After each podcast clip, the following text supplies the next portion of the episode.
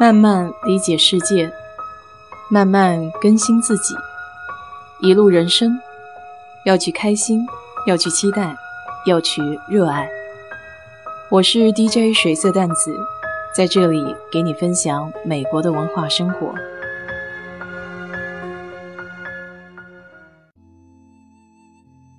离上一期做节目已经将近有一个月的时间了。这个期间有很多的听友朋友跟我联系，问我最近为什么不更新节目了。其实也没有什么大事情，一方面是工作有所变动，再来呢，过去每一天都更新，突然发现有些时候自己是没话找话讲。当一件比较有意思的事情变成一种负担的时候，我就会觉得慢慢的失去了它原本的意义。因此，就想借着这段时间稍微自我调整一下，正好呢，也可以抽出一点时间去多读一些书。这个月还发生了不少事情。六月底需要到国外出差，所以呢，需要在出差之前要打第三针的疫苗。这也是公司内部的一个规定，上一次疫苗的时间必须在两百七十天之内。那我第二针的疫苗是在去年五月份打的，所以到今年六月底已经超过了这个两百七十天的规定。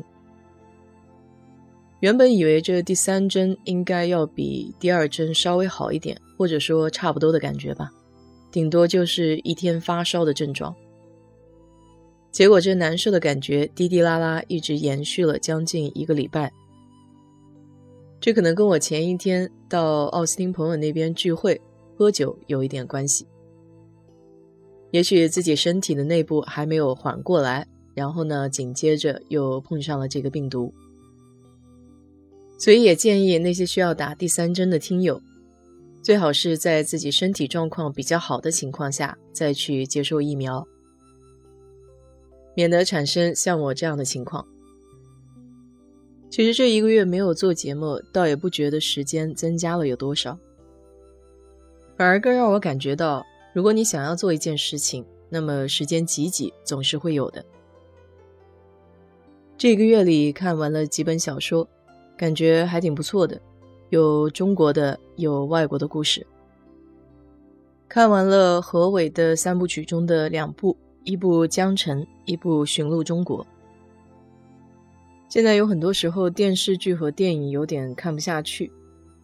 主要还是因为视觉的效果太直观了，留给大脑思考的时间不太够。那么看书呢，可以给你稍微缓一点的节奏。你在看作者描述的时候，自己也会有一些想象的空间。也可以回过头再仔细看一下作者的文字，慢慢的体会它的深层意思。这两部小说在我看来比较有意思的点。就是如何从一个美国人的角度去看中国的一些文化，他对很多事物的切入点很有意思。有兴趣的朋友可以去拿这两本书出来看一看。上个礼拜就这暑假高峰来临之前，到丹佛那边去玩了一趟。丹佛这个城市是我刚到美国的时候，也就是十来年之前吧。跟着自己的导师，还有当时自己带的一些学生，到丹佛去开会。由于是来美国第一次出差到的城市，所以对那里印象比较深刻。刚来美国，看什么都还很新鲜。当时印象最深的就是去丹佛的时候，我们大家都没有坐飞机，而是所有的大学生轮流开着一辆面包车。这样可以给系里省一些经费。我刚到美国，所以那时候也没有驾照。就算是有驾照的话，我估计那些同学也不太敢让我开。毕竟人家是从十六岁就开始学车，我这个都二十多岁了才开始学车，对他们来说还是有些紧张的。从达拉斯到丹佛不算太远，开车大概也就是十一二个小时吧。那条路是斜着上去的，中间走的是一些洲际的高速公路，会穿过一些小镇子。有一些地方晚上是完全没有路灯的。在国内的一些大城市，到了晚上灯光比较亮，所以想要看到星星不是太容易的一件事情。和我一个实验室的那个加拿大的漂亮男孩，当时知道我想要看星星，于是他就把面包车停在了没有路灯的地方。我下车抬头一看，当时的满天星空是把我震撼到了。四周是一点光亮都没有的，他把车子的灯也关了，周围非常的安静，看到满天的繁星，那真的是满天的繁星。就是基本上那个星星，大大小小，然后就像银河一样。那个场景到今天我都还是记忆犹新。当年印象最深的就是在落基山脉脚底下的一个小镇叫 Boulder，那边有比较著名的科罗拉多矿业大学。我公司里面有一个同事，当时就是辞职了，然后现在在那所大学里面当教授。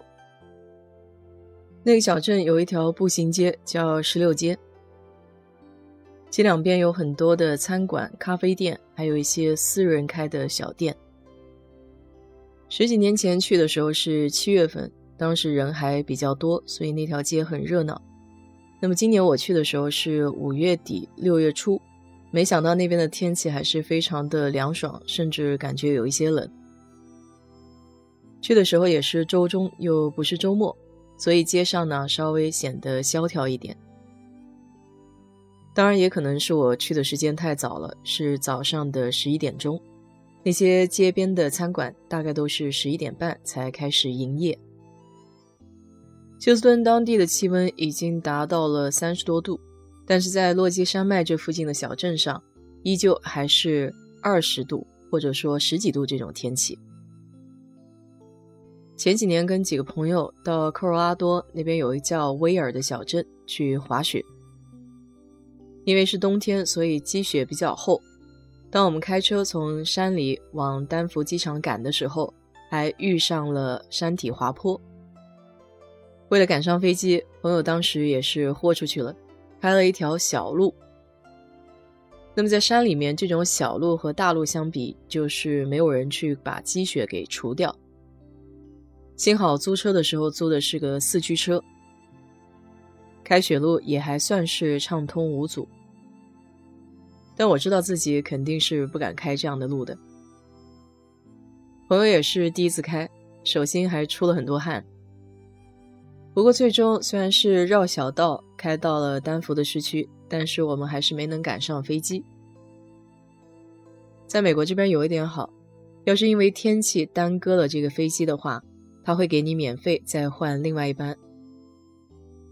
我们当时就在丹佛市区又住了一晚，然后赶第二天早班机。